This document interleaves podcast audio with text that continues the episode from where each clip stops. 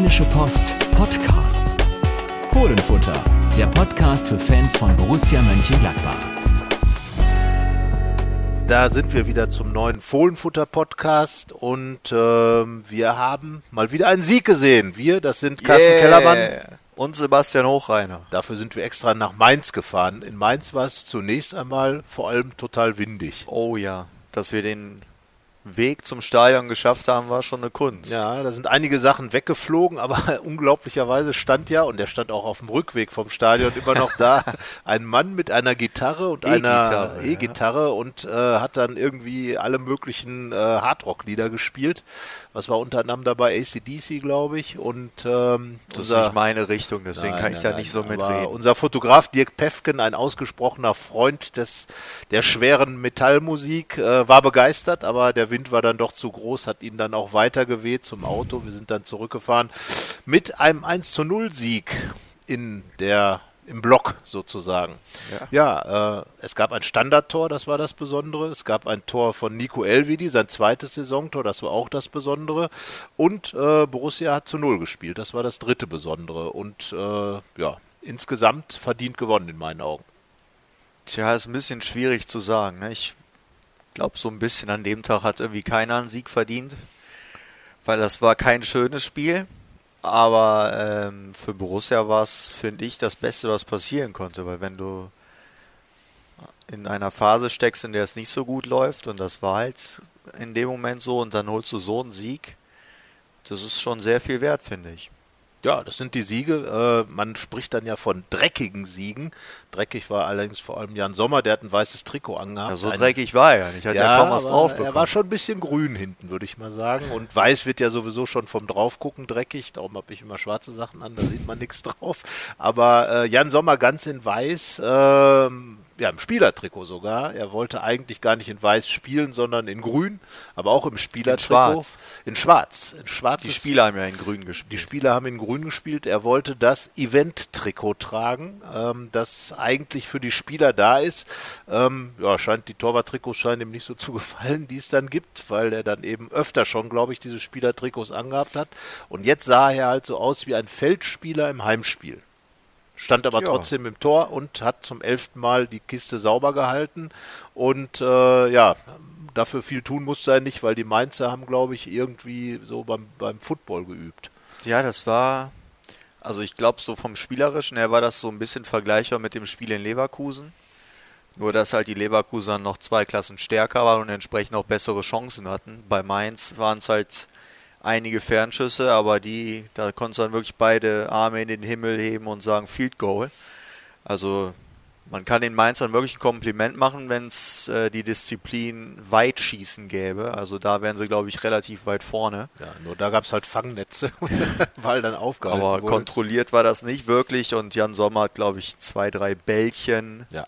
in die Arme geschossen bekommen, viel mehr nicht. Aber das ist natürlich auch eine Qualität dann, dass die Abwehr widerstand, so wie sie es ja vorher, bevor die vier Spiele bzw. die drei Heimspiele Ja. da waren, auch getan hat. Das elfte Mal zu null spricht ja dafür, dass es in dieser Saison recht gut funktioniert.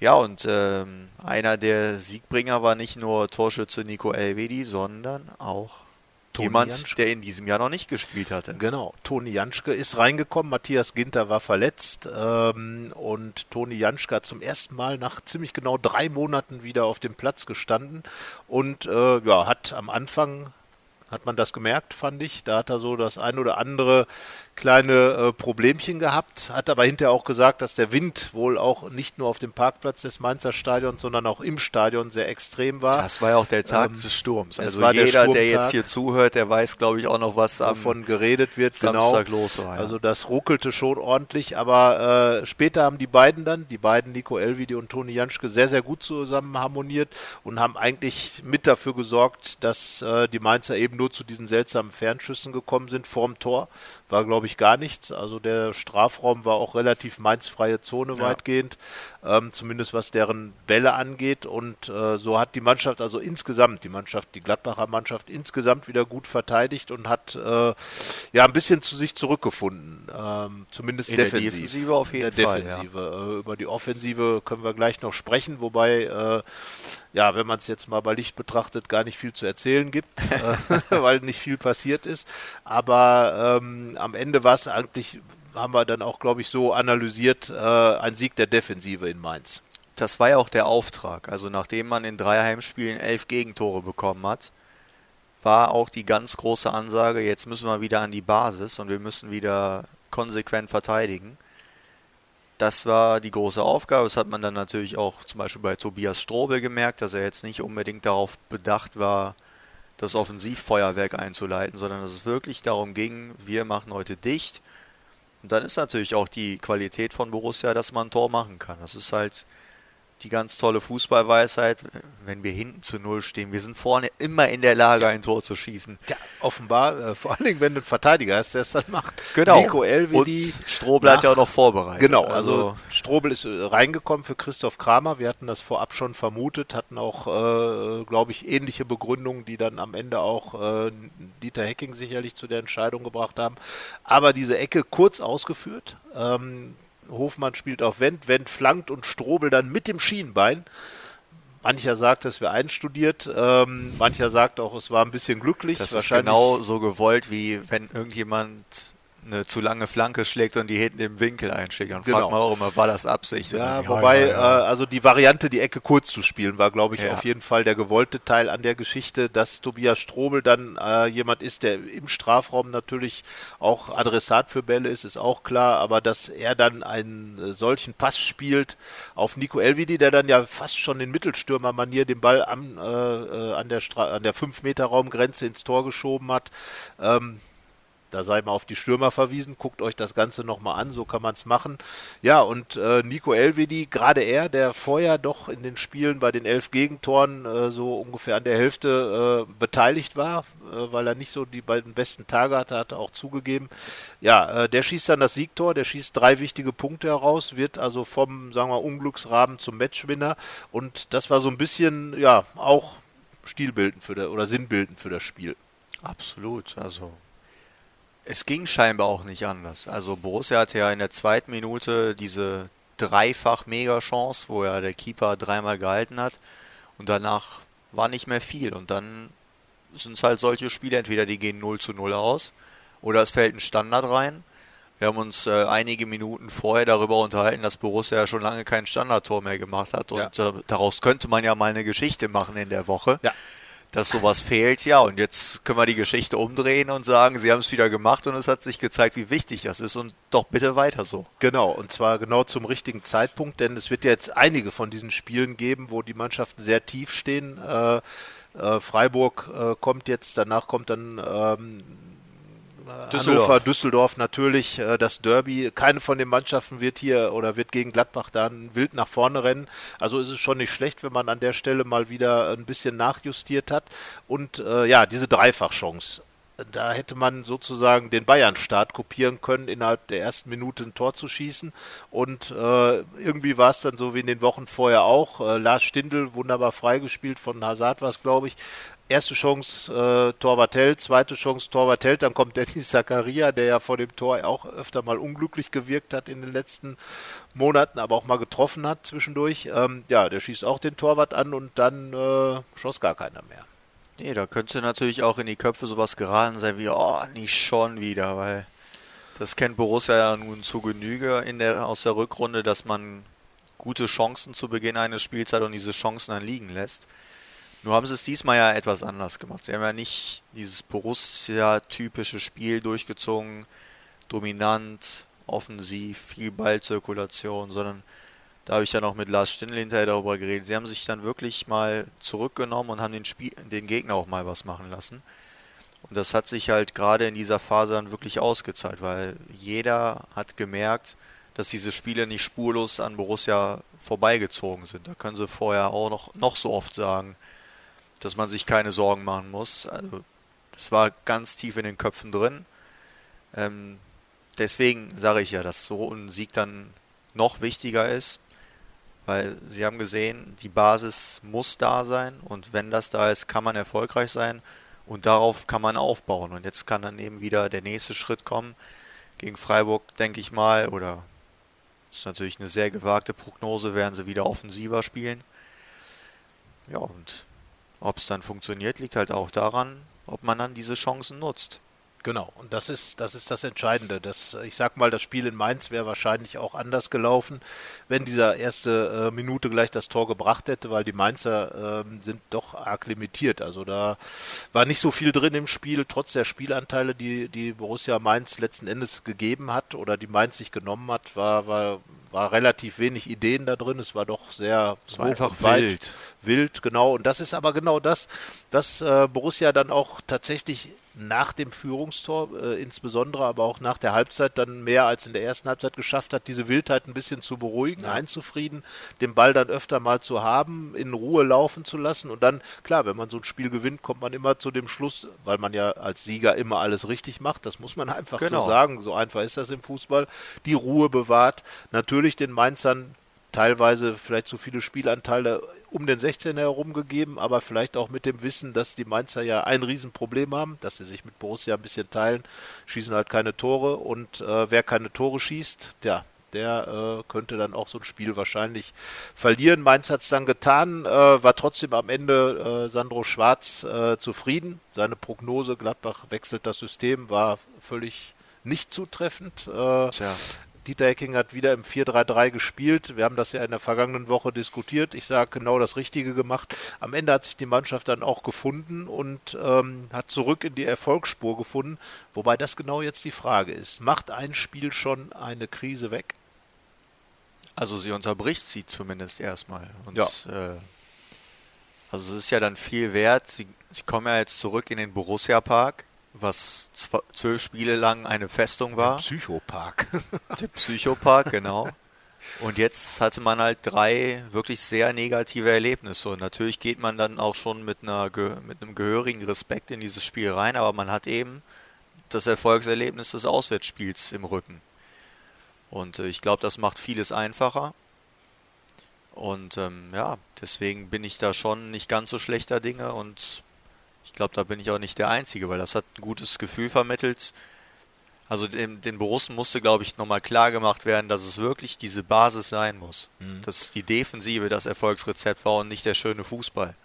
Der kommt nämlich dann von selber, wenn man Selbstvertrauen hat. Und Selbstvertrauen bekommt man, äh, das sind auch die Sachen, die Dieter Hecking immer wieder sagt und auch Dirk Bremser, sein Co-Trainer, nichts ersetzt Siege. So, wir sind im Sport, da geht es um Gewinnen und Verlieren und wenn du gewinnst, ist alles gut und dein Kopf ist auch gut und das nimmst du dann auch mit.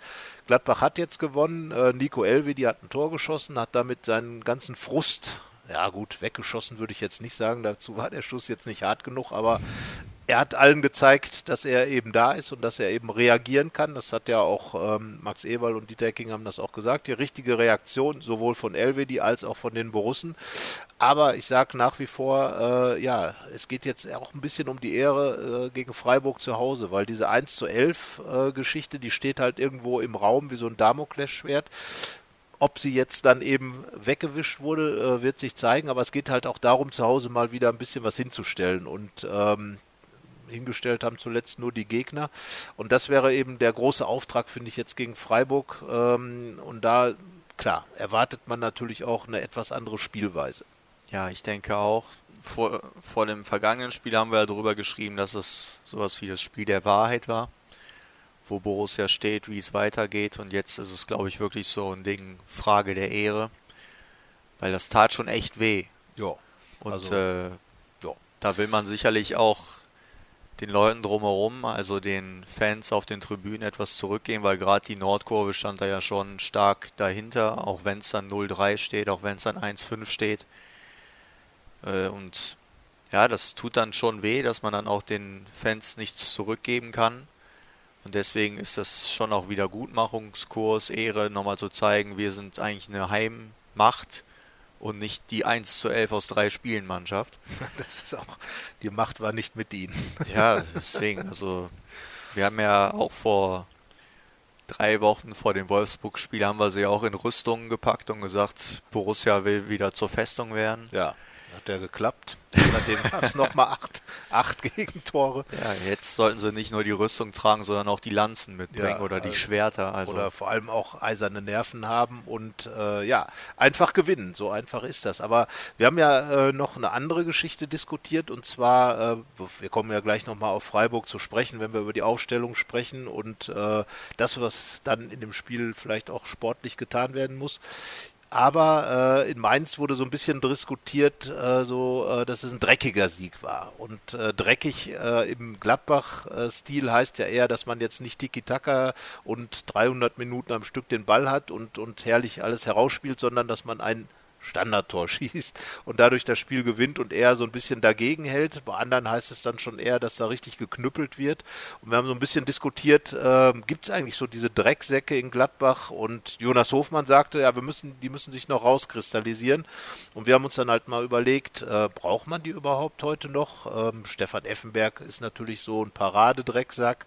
Ähm, so aktuell, als Spieler, als, als Spieler, Spieler ja, ja, als Spieler, äh, den man immer, äh, wenn dieses Thema aufkommt, anführen wird. Mario Basler wahrscheinlich auch. Und nee, nee, nee, nee, Basler super Mario, nee, nee, super. nee, nee, der nee, war nee. nur super. Aber Sergio Ramos, Ramos ist, glaube ich, der aktuellst größtmögliche Drecksack im europäischen und Weltfußball. Also, äh, und die Frage ist dann, äh, wie viel Ramos braucht eine Mannschaft für den Erfolg? So, Gladbach braucht auf jeden Fall keine Fouls. Das haben wir in Mainz gesehen. Vier, Vier Stück bei einem Arbeitssieg. Und ich glaube, für alle haben sie sich am Ende auch noch entschuldigt. Es ist ja immer so, also Schwiegermutters Lieblinge mehr als Ramosse, aber ähm, ich sage, so ein bisschen mehr davon wäre schon nicht schlecht. Ja, ich bin da ja ein bisschen anderer Meinung. Also ich glaube zum einen dieses klassische Bild des Zeichensetzens, wenn man mal einen wegtritt oder sowas, das braucht es gar nicht mehr heutzutage. Und das braucht vor allem Borussia nicht, weil der Weg ist halt ein anderer. Man hat da halt einen charakterlich einwandfreien Kader, zumindest ist das, das was wir wahrnehmen. Die innere Wahrheit kennen wir nicht, aber kann man glaube ich schon von ausgehen, ja. dass es kein großes Verstellen nach außen ist. Ähm, und deswegen wäre das nicht, äh, würden sie sich damit keinen Gefallen tun, wenn sie dann auf einmal anfangen würden, da rumzuknüppeln.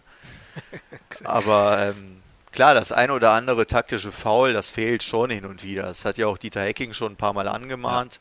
Mir fällt da noch immer das 0 zu 1 in Leipzig auf, wo ja. der ich weiß nicht mehr wer es war, ein Leipziger da durchs Mittelfeld spaziert und. 3-1 der Bayern auch, ja. das vorentscheidende 3 zu 1. Das sind genau die Situationen, wo ich sage, mal am Trikot zuppeln äh, ähm, und bei der Geschwindigkeit, mit der die Spieler unterwegs sind, da liegt man dann halt schnell mal auf der Nase. Äh, ja, also das glaube ich schon, kann man noch ein bisschen üben, was aber äh, an alle äh, Eltern und Pädagogen, nein, wir rufen hier nicht dazu auf, dass die Borussen jetzt unfair spielen sollen. Nein, so, da gab es ja auch dann das Foul von Gilbermin gegen genau. Hofmann. Ich glaube, mir würde jetzt kein Borussia einfallen, wo das ähnlich passieren nein, würde. Nein, also Dennis Zakaria ist ja der böse Bube mit seinen fünf Karten, aber ich, äh, gelben Karten, rote Karte gab es noch gar nicht für die Gladbacher, aber auch er ist keiner, der von hinten dann angeflogen kommt und äh, das war schon eine ziemlich bösartige Aktion. Ja. Ähm, ich glaube, ein bisschen weniger seitlich hätte es wahrscheinlich auch eine Karte passend zum Mainzer Trikot in Rot gegeben, aber äh, Hofmann hatte scheinbar Glück. Er war ja beim Auftakttraining, glaube ich, dabei, ja. ähm, hatte so ein bisschen befürchtet, dass er mal zwei, drei Tage raus muss, weil, und das ist ja immer das Schöne, wie solche Dinge dann beschrieben werden, der Muskel eingeblutet hat. Also man darf sich dann seine eigenen Bilder dazu machen, wie das dann aussieht oder nicht. Jonas Hofmann hat diesmal nichts gepostet, äh, als er seine Schrammen am Knöchel hatte, was ihm dann ja tatsächlich auch noch einen Einsatz gekostet hat im folgenden Spiel. Da hat er ein schönes Bild von seinem zerschundenen Fuß gepostet. Diesmal nicht. Der eingeblutete Muskel blieb geheim und ähm, ja, also wir sagen, äh, eine gute Mischung sollte es wahrscheinlich sein. Ich glaube, da finden wir dann auch bei uns den Konsens. Mal äh, ein bisschen über die Stränge schlagen, schadet nicht, aber jetzt krampfhaft irgendwelche äh, bösen Buben zu suchen und zu kaufen, bringt es auch nicht. Nein, also ich finde, da ist es wirklich wichtiger, sich treu zu sein. Und Borussia hat sich für diesen Weg entschieden. Nach diesem Weg sucht auch Max Eberl dann natürlich im äh, Dialog mit Dieter Hecking seine Spieler aus da gibt es eben diese Art von Spielern nicht. Also die Parade Position dafür wäre ja jetzt zum Beispiel die 6 im defensiven Mittelfeld. Dann hast du mit Tobias Strobel und Christoph Kramer so zwei. Marc van Bommel wäre doch. ja, äh, aber nein, nein, das ja. Ich, das, ja, aber das würde überhaupt nicht passen. Also Ja. wirklich, du hast da zwei spielerisch starke, die das äh, ganz gut organisieren, aber die eben dann nicht äh, die großen Grätschen auspacken. Also vielleicht ist sowas auf Schalke, ist das ganz cool, glaube ich. Da feiern die Fans sowas jedes Mal. Jermaine Jones war, glaube ich, so Ja, aber Spieler. ich glaube, der Borussia-Park würde nicht aufstehen, nur weil jemand da über fünf Meter eine Grätsche ansetzt und den Ball dann auch noch trifft. Also da ist man, glaube ich, hier was anderes gewohnt und will auch was anderes sehen und die Vereinsverantwortlichen predigen das auch und deswegen nicht damit anfangen. Ich glaube auch nicht, dass Max Eberl solche Spieler sucht, äh, wenn er in der nächsten Saison für welche äh, Ambitionen auch immer die Mannschaft dann aufrüstet. Er wird natürlich äh, suchen, kann jetzt wieder mit ein bisschen mehr Planungssicherheit das Thema bisschen Europa ein nur, bisschen. ne? Also Frankfurt äh, gewonnen, Leverkusen Frankfurt, gewonnen. beide haben gewonnen und äh, Leverkusen hat sich etwas schwer getan in Hannover, nachdem eigentlich das Spiel schon entschieden hätte sein müssen. Aber so eine Rutschpartie auf Schnee äh, ist natürlich auch was Feines, wo so ein Spiel nochmal kippen kann. Frankfurt in der Nachspielzeit klarer als das Ergebnis äh, war, war das, so klar war das Spiel, glaube ich, nicht. Das 3 zu 0 in Düsseldorf, ähm, so viel zum Thema Nachbarschaftshilfe. Der ein oder andere hatte ja schon gehofft, dass Fortuna Düsseldorf und Friedhelm Funkel ähm, da vielleicht nochmal ein Zeichen in Richtung Nachbarschaft setzen. Haben sie nicht getan.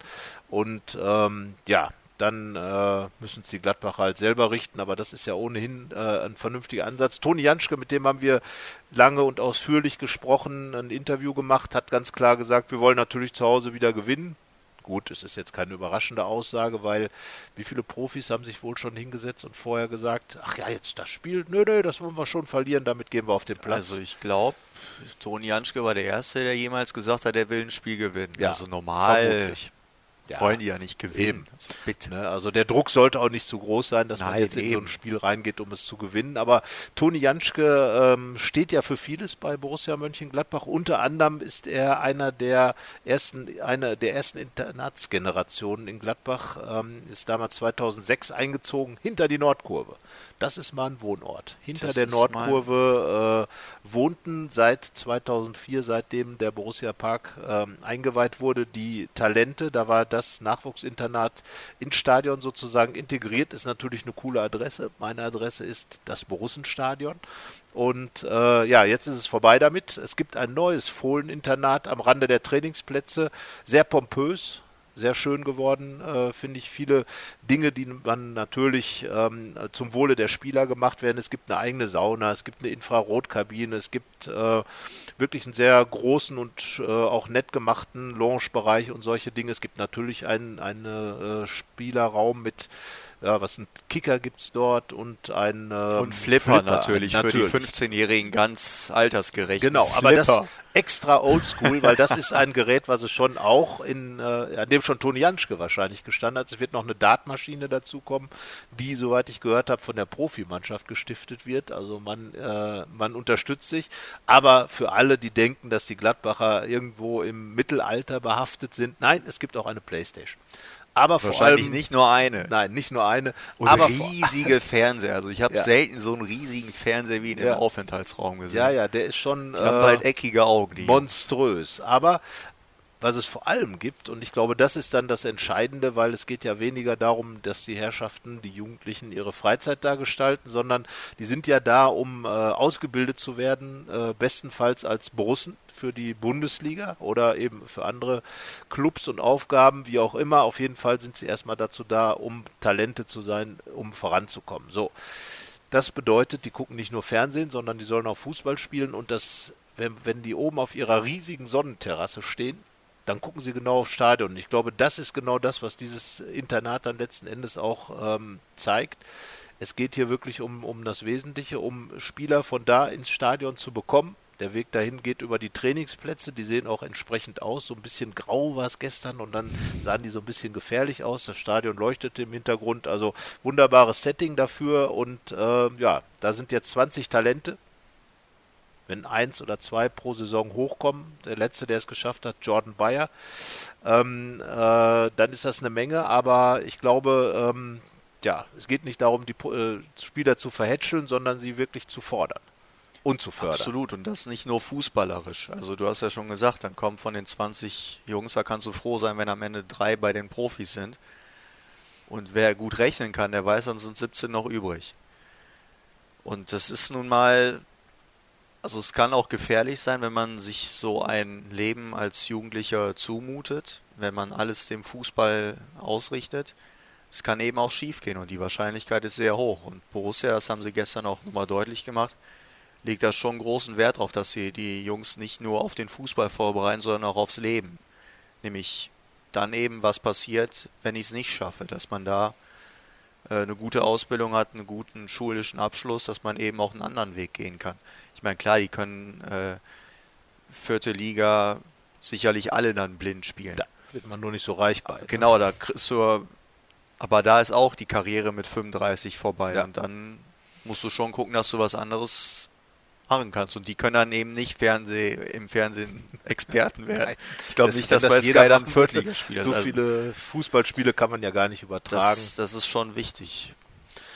Und die Schule äh, ist natürlich ein großes Thema. Es waren auch einige Lehrer von den Schulen da, mit denen die äh, Borussen zusammenarbeiten. Äh, die äh, äh, Schulen sind hier im Stadtgebiet natürlich verteilt, äh, verschiedenste Arten, Gesamtschule, Gymnasium, äh, äh Berufskolleg und so weiter, so dass also die Schüler äh, oder die, die äh, jungen Fußballer da ihre Ausbildung bekommen und natürlich auch menschlich. Das Ehepaar Lindchens, äh, Brigitte und Wolfgang Lindchens sind da, haben auch schon den Kakao von Marco Marin gekocht, äh, also natürlich Frau Lindchens. Der übrigens, wie Max Eber ja gestern erzählt hat, für 16.000 Euro damals kam ja. aus Frankfurt. Sein erster Jugendtransfer. Genau, 16.000 Euro das waren Marco Marin. Summen fürchterlich. Fürchterlich. Also das ist natürlich, ähm, war, wohl, ja, äh, viel mehr hat wahrscheinlich Günter Netze auch nicht gekostet, als er zu Real Madrid gewechselt ist 1973. Nein, aber ja, Marco Marin äh, ist einer von denen, die es geschafft hat. Marco Marin hängt da auch an der Wand, also ein Bild von ihm natürlich nur, äh, genau wie Toni Janschke, Patrick Herrmann, Julian Korb, Elias Katschunga, der ja in Huddersfield spielt. Äh, das sind natürlich die Vorbilder für alle, die da jetzt rumlaufen, für Famana Kisera zum Beispiel, den Portugiesen. Ähm, man sieht immer die, die es geschafft haben. Ja. Ist das psychologisch wertvoll?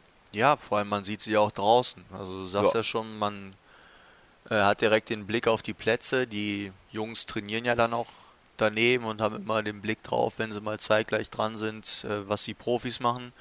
Und du siehst halt da jeden Tag aus deinem Zimmer die Schüssel. Also und weißt, so in vier Jahren würde ich das schon gern sein. Und das ist ja bei allen Unternehmungen, die man im Leben hat, wenn man sein Ziel vor Augen hat, ist das schon recht wichtig. Ja. Nicht einfach nur auf irgendwas hinarbeiten, was man nicht kennt.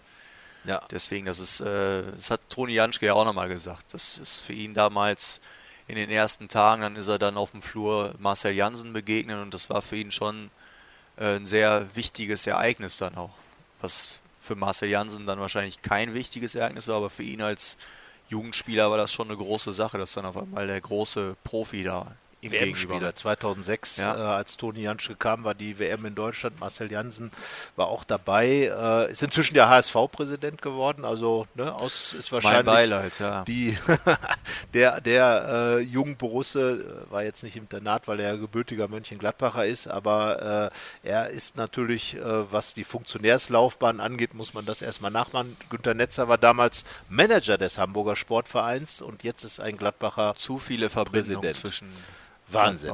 Wahnsinn. Dem HSV hat es nichts genutzt, würden die Gladbacher jetzt wahrscheinlich denken und äh, damit das Thema abhaken, tun wir auch. Also Marcel Jansen, Gruß nach Hamburg, äh, viel Erfolg beim Hamburger SV.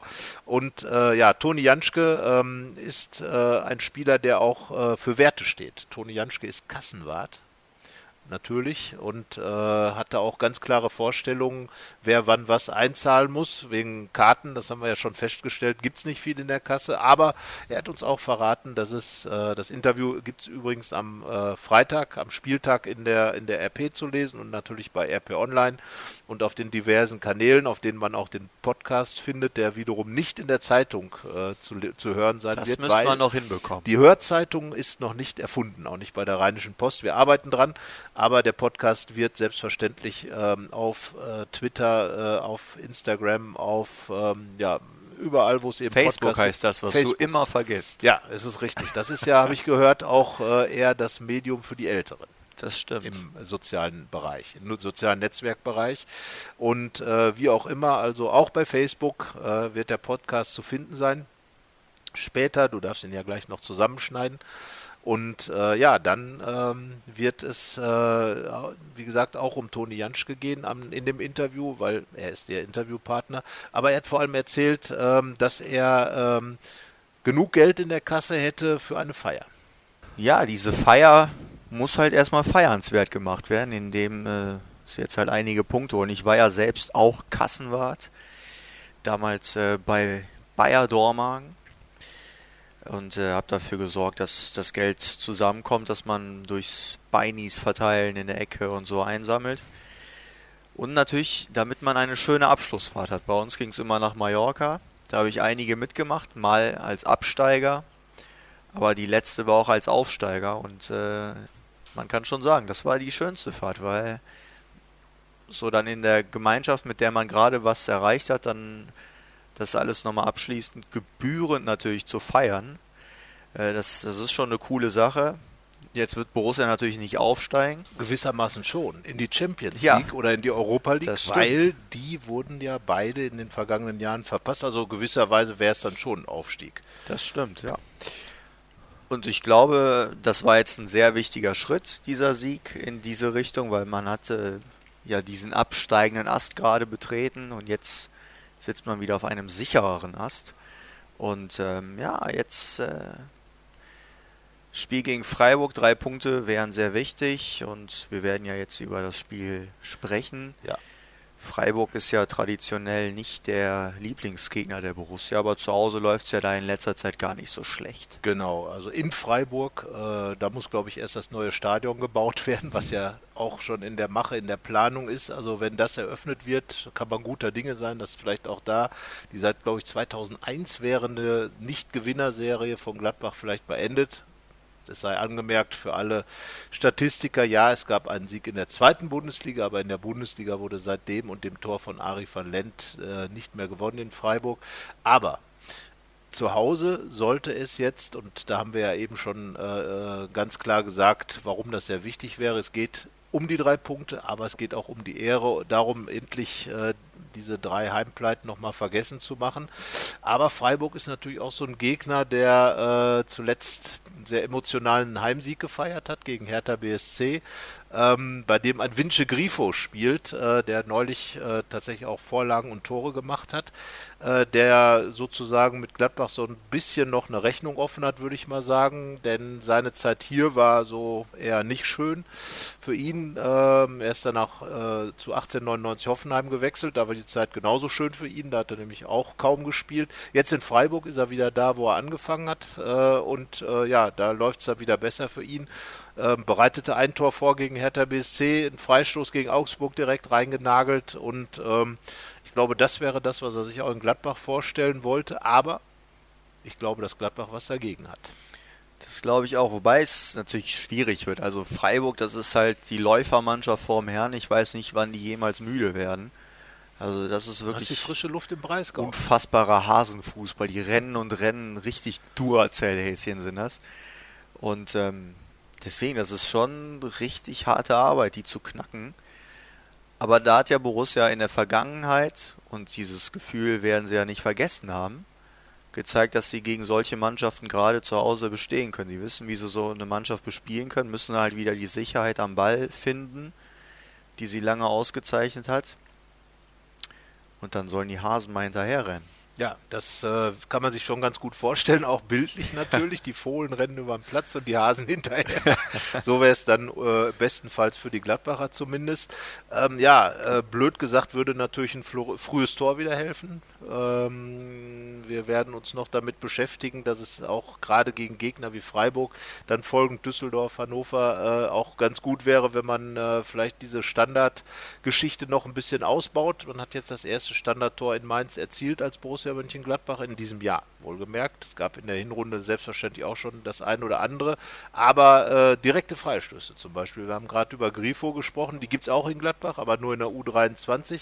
Marcel Benger, äh, ob er jetzt zum Training der Profis mal eingeladen wurde, um den anderen zu zeigen, wie es geht, ist mir nicht bekannt, aber er hat in den letzten beiden Spielen zwei direkte Freistöße verwandelt, wäre der einfachste Weg zum Tor. Man rennt irgendwo hin, lässt sich faulen, dann legt man sich den Ball hin und äh, schießt ins Tor.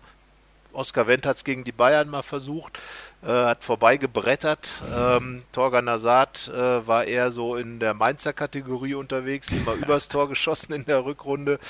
Naja, äh, äh, ein Weg ist das natürlich, um Tore zu schießen. Die liebsten Gladbacher Tore sind natürlich äh, nach großen Ballstaffetten hin und her und Tiki-Taka und rein. Aber ich glaube, am Ende nehmen sie alles. Ja, ich glaube auch, das wird nochmal so ein Spiel sein, wo die sich sagen werden, ist egal wie, Hauptsache drei Punkte.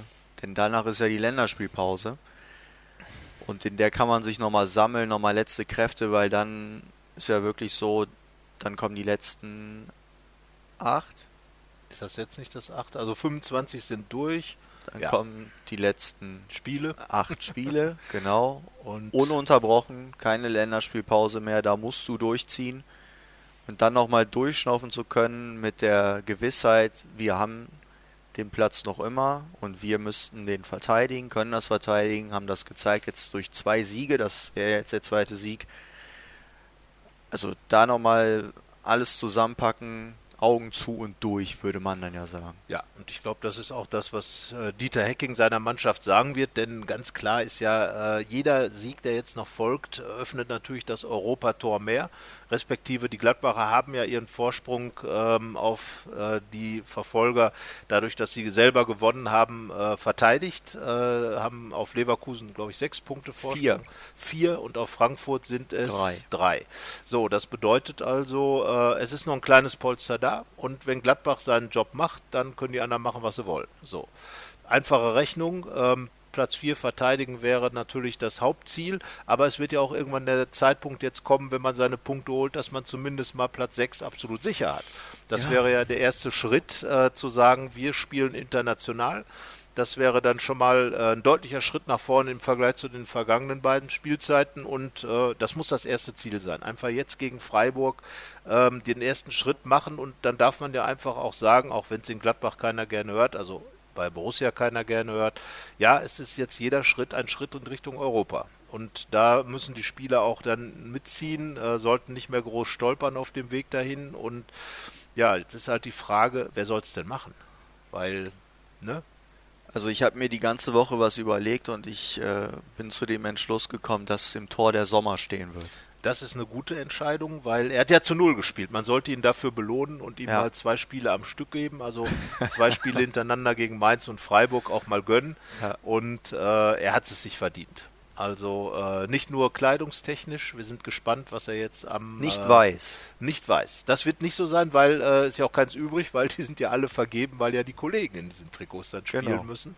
Also äh, unser Tipp ist, Jan Sommer spielt und zwar nicht in weiß. Es gibt noch die lila Kleidung, es gibt die grüne, es gibt Leute, Hellblau, der kann alles er hatte, er hatte halt auch oft das grüne Spielertrikot an, ne? ja. mit dem Borussia jetzt in Mainz gewonnen hat. Genau, also das Vielleicht sagt gehen. man ja, diese Kombination hat uns in Mainz ganz gut weitergebracht. Jetzt genau.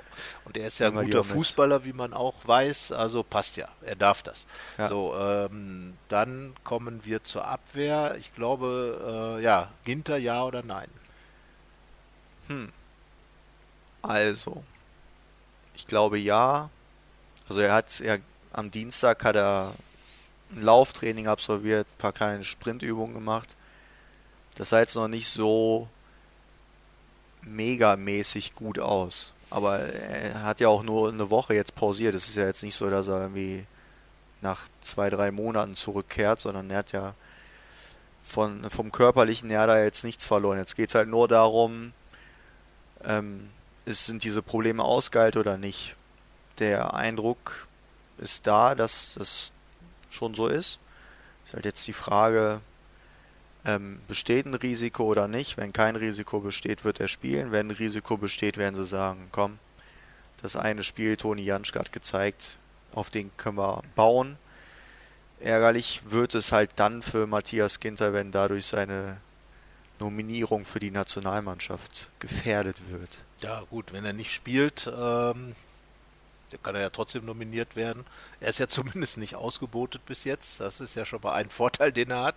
Also er darf noch weiter Nationalspieler sein, wird wahrscheinlich sogar eine wichtige Rolle in der Nationalmannschaft spielen, hat sich diese Rolle durch gute äh, Saisons in Gladbach erarbeitet. Und äh, Dieter Hecking hat das ja auch ganz klar gesagt, äh, ungeachtet der guten Leistung von Toni Janschke, er ist Verteidiger 1b, sprich die Nummer 3. Äh, LWD und Ginter sind die gesetzten Spieler und wenn sie fit sind, äh, ist auch völlig korrekt, die dann spielen zu lassen. Ähm, und die beiden, ja, Oskar Wendt ist ja quasi die Nummer 1 vor der Nummer 1. Also Wendt ist vor Wendt, weil es ja, ja, keine Alternativen da gibt. nicht mehr viel. Nö. Also Wendt spielt und äh, ich glaube auch Fabian Johnson. Ja. Der macht das gut. Äh, hat endlich kapiert, sage ich jetzt mal, dass das ein guter Job für ihn ist, dieser rechte Verteidigerposten. Und wahrscheinlich ist er tatsächlich der Beste, den Gladbach dafür im Kader hat. Wenn man mal seine Spielqualität nimmt, wenn man seine Art, diesen Job zu interpretieren nimmt, ähm, wie er auch am Spiel teilnehmen kann, kann er was rausmachen, kann er noch mehr rausmachen, als er bis jetzt gemacht hat und kann er ja gegen Freiburg mit anfangen. Ja, ich bin mal gespannt. Jetzt, das war ja bei ihm ähnlich, bei Oskar Wendt auch. Nach vorne haben sie jetzt in Mainz nicht viel gemacht. Wahrscheinlich auftragsgerecht auch. Genau, in, äh, gegen Freiburg wird das sicherlich anders sein. Und da müsste Fabian Johnson ja eigentlich seine größten Möglichkeiten haben, weil er ist ja ursprünglich ein Offensivspieler. Dann kann man natürlich auch erwarten, dass er dann als Rechtsverteidiger genau diese Stärken einbringt. Das wird wichtig sein, Stärke über Außen zu entwickeln. Ähm, ja, deswegen kann man da gespannt sein, ob der nächste Schritt kommt. Ja, aber ähm, er spielt. Genau. Da legen wir uns fest. Und genauso glaube ich auch bei Tobias Strobel, ja. der, äh, ja, also erstens, äh, Dieter Hecking schaut zwar nicht auf Statistiken, aber man würde es ihm schon raten, weil wenn Strobel spielt, dann geht es gut in der Rückrunde. Fünfmal gespielt, viermal gewonnen, viermal zu null. Ja, so, also äh, mehr muss man nicht darüber sagen, glaube ich.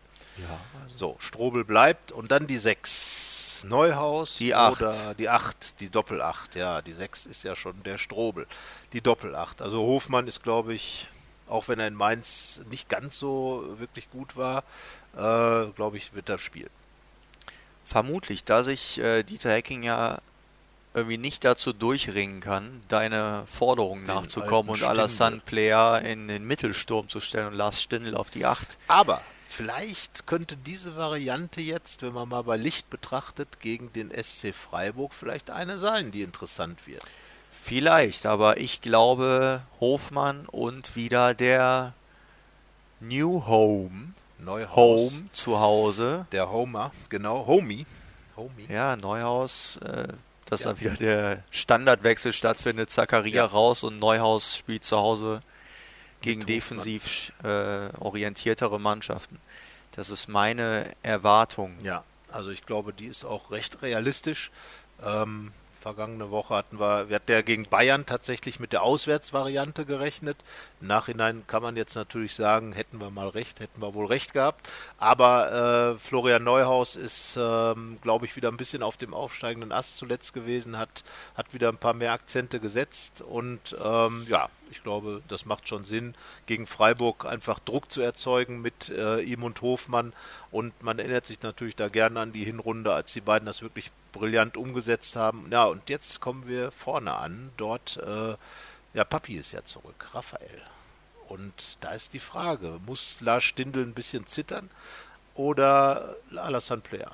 Aber das wäre dann... Tja, hm. es würde sich, wenn die 8 tatsächlich so steht, wie wir sie genannt haben, würde sich das erübrigen. Ich glaube, Lars Stindl ist momentan gesetzt. Im offensiven Bereich der konstanteste. Also hat jetzt auch recht vernünftig in Mainz gespielt, hat ja die beiden Chancen, ja, über die wir gesprochen Bayern. haben, ausgelassen, aber sonst ist er halt auch wirklich viel Antreiber, viel Ballverteiler, immer recht präsent und ist da, denke ich, gesetzt. Dann haben wir halt die beiden Außen, äh, Außen, die schon so ein bisschen Richtung Sorgenkind momentan gehen. Ja, also ich würde ja einfach sagen, ähm, es mal wieder mit Hazard und Hermann zu probieren. Mhm. Haha.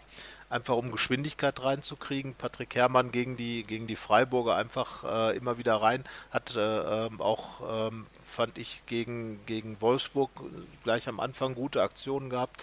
Also das wäre eine ganz gute Idee, dann würde bedeuten, Plea wieder auf die Bank, wenn Stindl dann spielt. Wobei ich ja nach wie vor die Königslösung auch finden würde, Stindl neben Hofmann. Äh, er ist natürlich nicht so gut in der Defensivbearbeitung da, Stindl, aber zu Hause gegen Freiburg, finde ich, darf man, könnte man sehr offensiv spielen. Also das wäre nach wie vor die Option, aber mit dem, wie wir uns festgelegt haben, sage ich, äh, wäre es ganz gute Idee, vielleicht mal Hermann Hofmann auf den Außen zu spielen, um Stindl herum. Das kann sein. Aber ich glaube trotzdem eher an Player. Player und Hazard beide schon lange ohne Tor. Ja, du hast nachgerechnet, es war schon eine Strecke, ne? gerade bei Hazard. Zwei, äh, über 700 bei Hazard, über 500 Minuten bei Player, das ist schon viel, gerade wenn das, weil das halt die beiden Hauptschützen sozusagen ja. sind. Der eine neun Tore, Hazard, Player mit vor zehn. Die besten Schützen. Also wenn die beiden dann ausfallen als Knipser, das ist schon gravierend und das zeigt sich ja auch in der Rückrunde. Ja. Acht Tore in acht Spielen. Ja, das hält sich in Grenzen, vor allen Dingen, weil ja auch, äh, wenn man die Tore sich mal anschaut, Elvidi hat jetzt in Mainz getroffen, Kramer hat getroffen, Zakaria hat getroffen, äh, von den Stürmern hat Stindel getroffen, Hermann hat Einmal getroffen. Player und einmal Player getroffen. Wendt hat noch ein Tor gemacht. Also da ist auf jeden Fall noch Nachholbedarf und am Ende wird sich wahrscheinlich Dieter Hecking tatsächlich sagen, ähm, Player wird irgendwann wieder treffen, aber das kann er natürlich nur, wenn er auf dem Spielfeld steht. Äh, von daher stellen wir es einfach mal zur Diskussion, Hermann oder Player. Aber äh, beides spricht, mit Sicherheit spricht für beides was. Wobei Patrick Herrmann so ein bisschen das Problem hat, dass er sich natürlich als Joker richtig gut etabliert hat. Äh, immer wenn er reingekommen ist, das war jetzt auch in Mainz so, das war auch gegen die Bayern so, hat er nochmal richtig äh, Feuer ins Spiel gebracht. Ähm, ist natürlich schön, wenn man sich in den wenigen Minuten dann zeigt. Andererseits zeigt man dem Trainer dann auch, dass man genau der Richtige für so einen Job ist. Also äh, schauen wir mal, beides ist möglich. Player hinten raus, Joker-mäßig, hat in Augsburg mal ein Joker-Tor mhm. gemacht, kam da aber schon zur Halbzeit. Also äh, vorne lassen wir es ein bisschen offen, Stindel im Zentrum und dann eben die Außen. Hazard spielt auf jeden Fall. Vermutlich, ja. Und ähm, ja, und Raphael und einer der beiden anderen dann eben auf der Bank. Das ist natürlich ein Fund. Das ist gut, wenn man da nochmal nachlegen wenn man kann. dann als Freiburg sieht, oh. Das war schon oft wichtig in dieser ja. Saison, gerade weil ja auch viele Spieler erst in der zweiten Halbzeit entschieden wurden, weil Borussia irgendwie in der ersten Halbzeit noch nicht so das Torgehen ja. entwickelt hat. Das Torgehen. Das Torgan fast. Ne? Torgehen, Torgan. Torgan braucht das Torgehen. Ja, und das wäre eigentlich auch ein ganz gutes Und ich sag dir was, er wird es finden. Komm, er macht, er macht Freiburg. eins gegen Freiburg. Zum, welchen? Dein, dein Tipp? Die gewinnen 2-1 und ich sag, er macht das zwischenzeitliche 2 zu 0. Ich bleibe beim Standards-Heimsieg, der äh, vor der großen Krise da war, das 2 zu 0. Und da müsste ja theoretisch in, kurz vor der Pause ein Elfmeter verschossen werden. Theoretisch, Theoretisch, ja. das war äh, gegen Augsburg so, gegen Stuttgart. Nürnberg, glaube ich, nee, Leverkusen war 3-0. Ja, Leverkusen im Hinspiel, genau. Stuttgart auch nicht, sondern Nürnberg dann noch ja. und, und Augsburg. Ja, äh, also ich sage 2 zu 0, äh, kann mir auch gut vorstellen, dass Hazard trifft und dann sollte man es ja vielleicht auch dem Alassane Player gönnen, dass er da seinen, äh, auch seine Flaute beendet, das wäre sehr schön. Komplette aber, Kur ist das aber, jetzt. Natürlich wäre es auch, ich überlege gerade, ob ich mit meinem ohne Gegentor, ob ich nicht lieber 3 zu 1 sage, weil es ja auch typisch wäre, wenn Vince Griffo ein Tor schießt. Äh, Grifo äh, da in irgendeiner Form tätig wird. Ähm, gut, ich sag mal 3-1, weil dann sehen wir auch vier Tore statt nur zwei. Das ist schön. Ja. Und äh, das wäre, dann wäre auch, glaube ich, das Hinspielresultat war, glaube ich, auch 3 zu mhm. 1 für Freiburg. Dann hätte es äh, Pari, also sage ich jetzt 3 zu 1 mit einem Grifo-Tor äh, als Comeback sozusagen und äh, Hazard-Player. Und jetzt brauche ich noch einen dritten. Na, da lassen wir den Stindel noch treffen. Hätte ja auch jemand zweimal treffen können. Nein, das wäre ungerecht. Okay. Also äh, dann wäre der Sturm sozusagen aller Sorgen ledig. Dann ähm, ja, machen wir einfach mal so. Also wir sind guter Dinge. Äh, wir sind gespannt, ob uns die Realität möglicherweise da äh, zeigt, dass wir keine Ahnung vom Fußball haben oder von Borussia oder von Freiburg oder von was auch immer. Wir werden es trotzdem so nehmen. Äh, ihr sagt auch mal eure Tipps, wenn ihr Lust habt, äh, in den Kommentaren auf Facebook Twitter, Instagram oder sonst wo. Und äh, ja, wenn ihr jetzt an dem Punkt seid, wünsche ich viel Spaß beim Hören gehabt zu haben. Und wir sehen, äh, hören uns nächste Woche in der Länderspielpause und in der geht es nach Zwickau. Da geht's für Borussia nach Zwickau. Ja, aber äh, ja, für Borussia. Darüber werden wir ein andermal reden. Jetzt äh, viel Spaß beim Fußball gucken, beim Borussia gucken und äh, bis nächste Woche. Bis nächste Woche. Tschüss. Ciao. Mehr bei uns im Netz www.rp-online.de